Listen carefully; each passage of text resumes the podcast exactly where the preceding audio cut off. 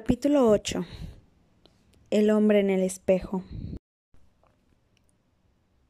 Era casi el amanecer en el solsticio antes de que los huéspedes se retiraran y que el rey y la reina pudieran retirarse a su recámara. La reina, cuyo semblante no se había ablandado durante toda la noche, dirigió su enojo a su esposo una vez más. No puedo imaginar qué fue lo que te dijeron esas brujas para que trataras tan horrible a Blancanieves. El rey agachó la cabeza. Hablé con Blancanieves y le garanticé mi amor por ella. Le dije que estaba profundamente arrepentido y me perdonó. ¿Por qué no puedes tú hacer lo mismo? dijo él. Los ojos de la reina se llenaron de lágrimas. Querida, ¿qué pasa? Por favor, dime, le suplicó el rey. La reina vio directamente a los ojos del rey. Nunca pensé que te vería poner una mano sobre nuestra hija. El rey se veía completamente reducido. No la dañaré. No de nuevo, mi amor, te lo juro. Dañaste su corazón, dijo la reina derrumbándose por completo. Conozco esa mirada. Ese pequeño rostro con el corazón roto es el mismo. Es la misma cara que yo veía una y otra vez en los espejos de mi padre cuando era pequeña.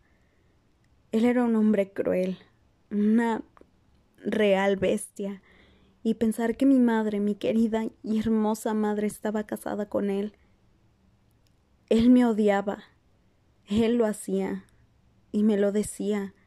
Fea, inservible, niña estúpida. Así me decía él. Esas palabras lastiman más que los moretones y las cicatrices de cualquier dolor físico que él me causó. Por lo menos esas heridas sanaban. La reina colapsó en el piso, sentándose ahí en el paraíso del castillo con su cara enterrada en sus manos. Ella miró hacia el rey, quien la miró hacia abajo vergonzosamente. Por favor, perdóname, querida, dijo el rey. Mencionaste el campo de batalla anteriormente. Tienes razón. Sí te cambia. Te convierte en algo más que un hombre. Pero al mismo tiempo te cambia en algo menos que ello. No era yo mismo. La reina vio que esto era verdad. Ella lo vio en sus ojos, escrito en las cicatrices de su cara y en lo rebelde de su cabello desarreglado. Iré a ver a Blancanieves, dijo el rey, claramente procesando todo lo que acababa de aprender de la vida temprana de la reina. Por supuesto, querido. Dale un beso de mi parte. Me voy a cambiar para dormir. El rey besó a la reina dejándola sentada en la orilla de la cama con dosel. Él la besó de nuevo y fue a posar sus ojos sobre la niña durmiente, sin duda, con la esperanza de calmar su conciencia llena de culpa. La reina estaba totalmente agotada.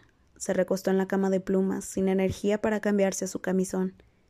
Ella lanzó un largo suspiro frotando sus sienes. Buenas noches, reina. Ella se sentó derecha de inmediato, esperando que fuera uno de los guardias con noticias de, las hermanas. Pero nadie había entrado a la habitación, por lo menos no se veía como que alguien lo hubiera hecho. Por aquí, mi reina. Dirigió su mirada al lado opuesto de la habitación, donde parecía proceder la voz. ¿Hola? ¿Hay alguien ahí? Sí, mi reina. Muéstrate entonces y declara tu asunto, hombre. Ella se acercó a la chimenea.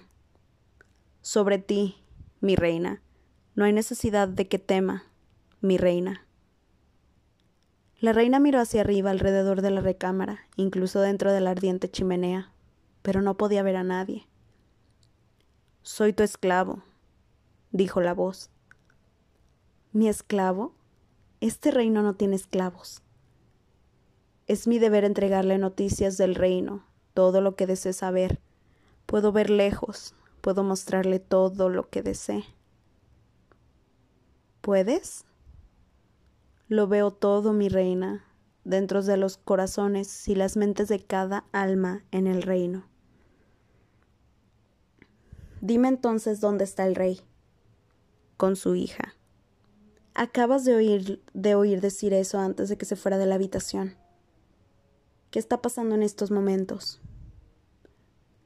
Él está llorando, está totalmente avergonzado de su trato hacia la niña y el cómo la hirió profundamente a usted.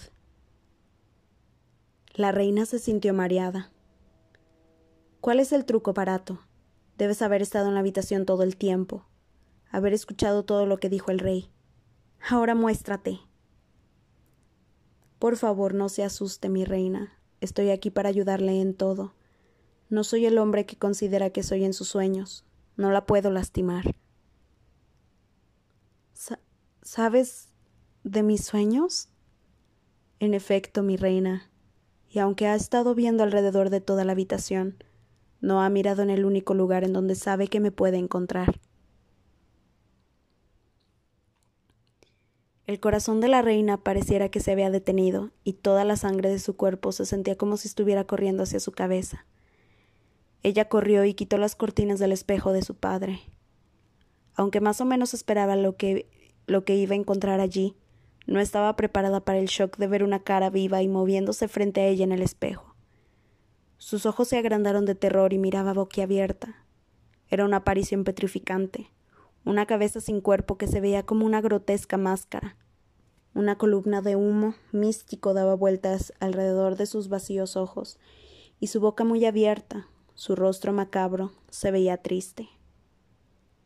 ¿Quién eres? jadeó la reina. ¿No me reconoces? Querida, ha pasado tanto tiempo. Los años que nos separaron causaron que me olvidaras.